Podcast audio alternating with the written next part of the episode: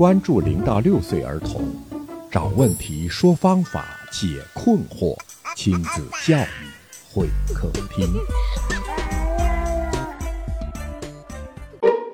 一坐就好像针扎屁股似的，这要坐下来做什么？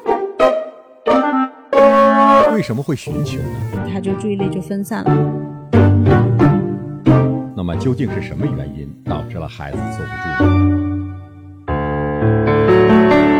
这个原因导致的难度应该不会太小吧？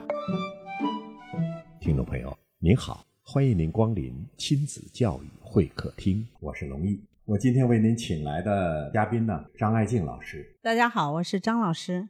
他已经有十五年的亲子教育经历了，是一位理论与实践结合的非常紧密、非常接地气的优秀的儿童发展指导师。另外一位呢是郑小曼老师。大家好，我是小曼老师。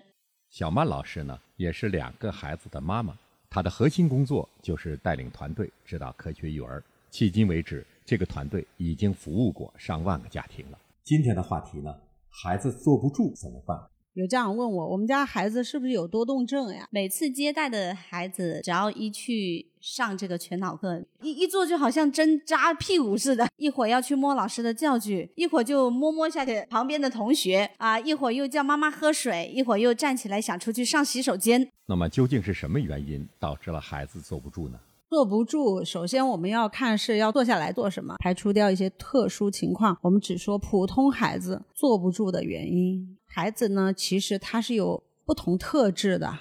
你看，也有很多很坐得住的孩子呀。妈妈说，我们家孩子性格比较文静，但这样的孩子天生就能坐得住。那有的家长就说，我们家孩子性格还是比较活泼的，这个一天到晚就没个消停，他根本就坐不住。与什么有关呢？感兴趣的事情就能够坐得住，不感兴趣的事情就坐不住。其实我们讲的坐得住，就是坐住来干什么？坐在那儿看电视吗？坐在那里看电视是挺坐得住的，但是这种坐得住就一定好吗？有的说我们家孩子看电视也坐不住，一会儿跑过来，一会儿跑过去，也会反过来说，如果你家孩子看电视都坐不住，那做其他事情可能更坐不住了。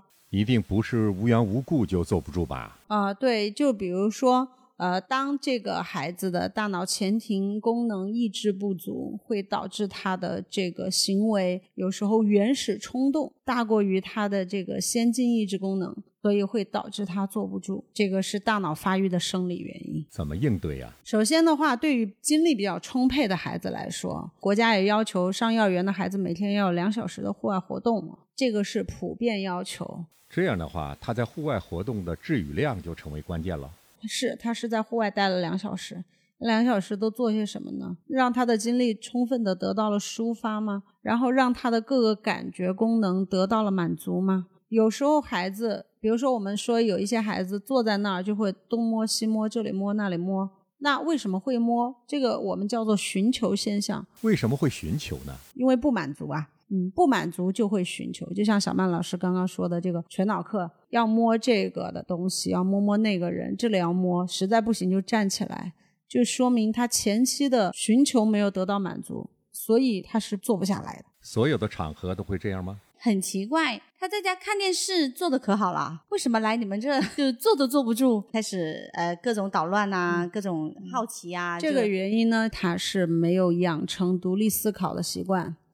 就是他无法坐下来去专注于某一件他没做过但是值得探索的事情，比如说在课堂上老师做一些事情，如果他在平时没有这种专注的习惯和耐心的话，他就可能保持一会儿的注意力，他就注意力就分散了。那么究竟是什么原因导致了孩子坐不住呢？坐不住的背后的原因就是注意力时间过短，注意力不容易太集中。或者说注意力比较容易分散，又不容易回来，这个原因导致的。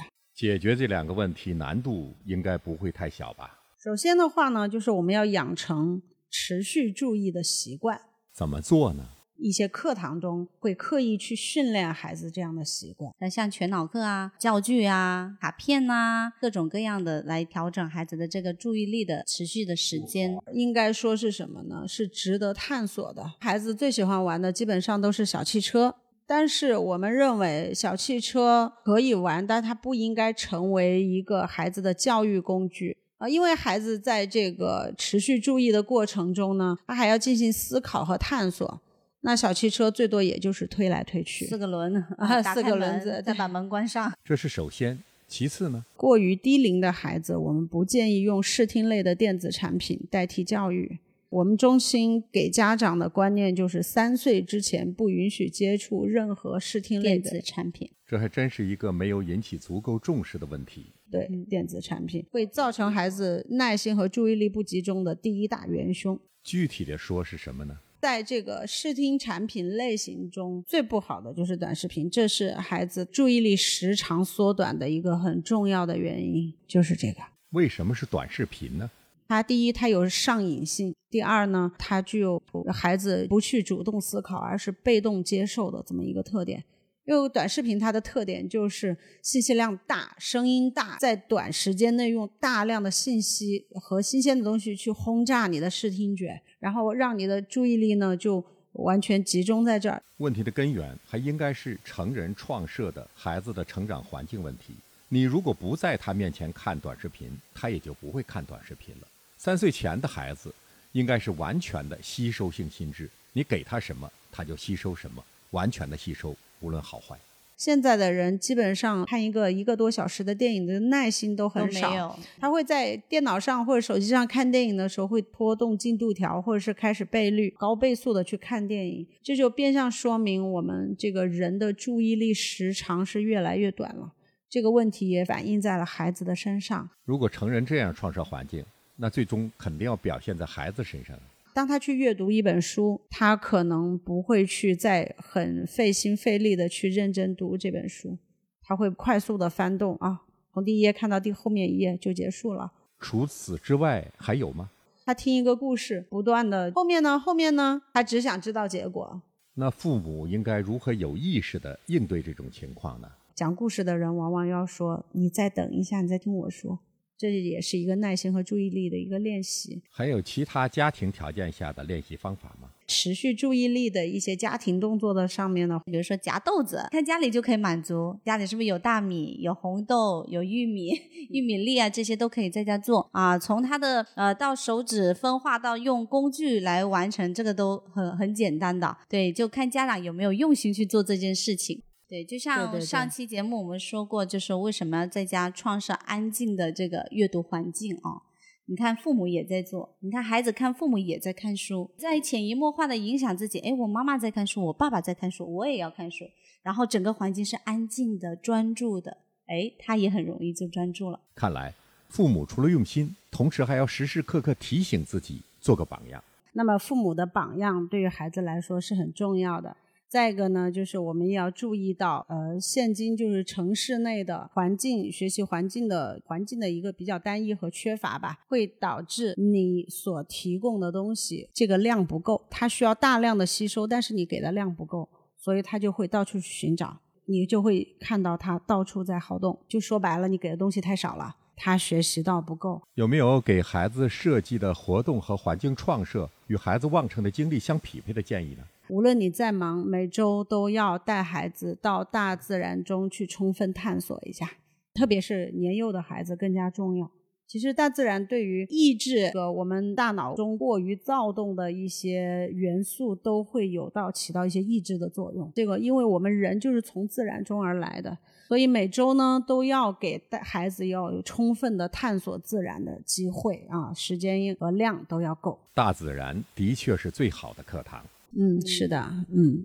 培养好孩子的专注力呢，那首先要先从给孩子提供一个专注的环境开始。充分满足孩子的感知觉的需求，也会成为他集中注意力的一个很好方式。非常感谢两位老师。好的，好，大家再见。好，再见哦。好，好听众朋友，今天的节目呢就到这里，非常感谢您的收听，我们下期再见。您的关心就是我们的关注，您的问题就是我们的话题，欢迎您在评论区留言讨论。